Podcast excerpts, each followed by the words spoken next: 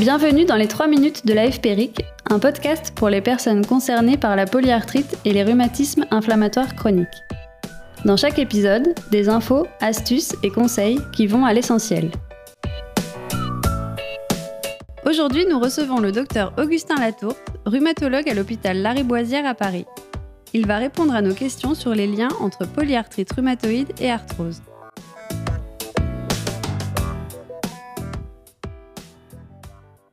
Alors concernant la polyarthrite et l'arthrose, c'est deux maladies qui sont dans les livres complètement opposés, puisque la polyarthrite rhumatoïde, c'est une maladie inflammatoire, chronique, euh, évoluant par poussée, avec des grosses inflammations articulaires. Et l'arthrose, à l'opposé, c'est une maladie qu'on appelle mécanique, c'est-à-dire une, maladie qui est liée au microtraumatisme répété, avec l'âge, l'obésité. Et, et c'est deux maladies qui vont être vraiment complètement différentes. Pour autant, c'est jamais aussi simple et on sait que à cause de l'inflammation articulaire euh, liée à la polyarthrite rhumatoïde, les patients qui sont suivis pour une polyarthrite rhumatoïde sont plus à risque de développer une arthrose et ça c'est essentiellement lié à l'activité de la maladie sur les articulations qui va venir dégrader petit à petit le cartilage et l'ensemble des tissus de l'articulation. Donc on sait que les patients suivis pour une polyarthrite sont plus à risque d'arthrose et que ceux dont la maladie est bien contrôlée, sont ce qu'on appelle en rémission, vont avoir un risque un petit peu plus faible de développer de l'arthrose que les malades qui sont pas bien contrôlés par les traitements.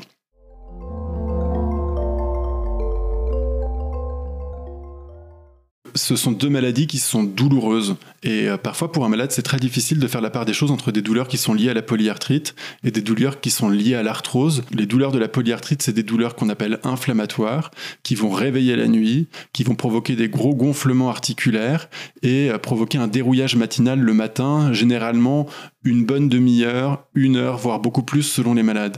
Quand on parle d'arthrose, on parle de douleurs plutôt mécaniques, donc c'est des douleurs quand on utilise les articulations.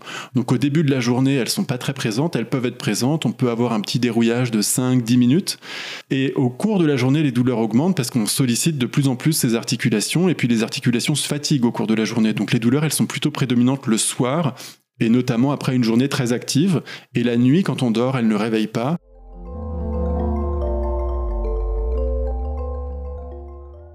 Les traitements de l'arthrose, c'est essentiellement des traitements non médicamenteux, c'est-à-dire perdre du poids quand on est en surpoids, débuter une activité physique. Alors parfois on peut se faire aider d'un kinésithérapeute euh, pour euh, les premiers moments parce que avec des douleurs articulaires, c'est pas toujours simple de débuter une activité physique. Euh, parfois, on s'aide d'attelles, euh, de genouillères, euh, de semelles, en fonction de la localisation de l'arthrose. Et enfin, de temps en temps, on peut proposer des traitements plus médicamenteux. Le plus souvent local, on peut proposer des infiltrations de corticoïdes, parfois d'acide hyaluronique. maintenant, quelques rhumatologues commencent à pratiquer aussi des injections de PRP, dont on ne sait pas très bien encore l'efficacité dans l'arthrose. Et euh, on peut proposer aussi des anti-inflammatoires en gel et euh, parfois des traitements médicamenteux en comprimé qu'on va limiter vraiment aux poussées douloureuses d'arthrose. Et dans ce cas-là, on utilisera, quand on le peut, des anti-inflammatoires, sinon des antalgiques quand on n'arrive pas très bien à contrôler les douleurs liées à l'arthrose chez un malade qui a une polyarthrite euh, qui est en rémission, encore une fois, dans ce cas-là, comme chez un malade qui a de l'arthrose, on peut proposer des chirurgies.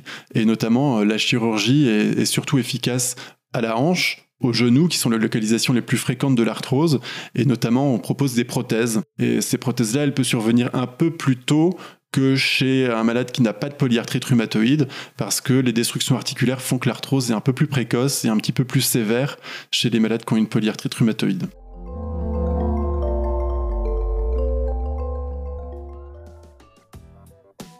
Merci docteur Latour pour ces explications. Ça vous a plu? N'hésitez pas à vous abonner, liker et partager nos émissions.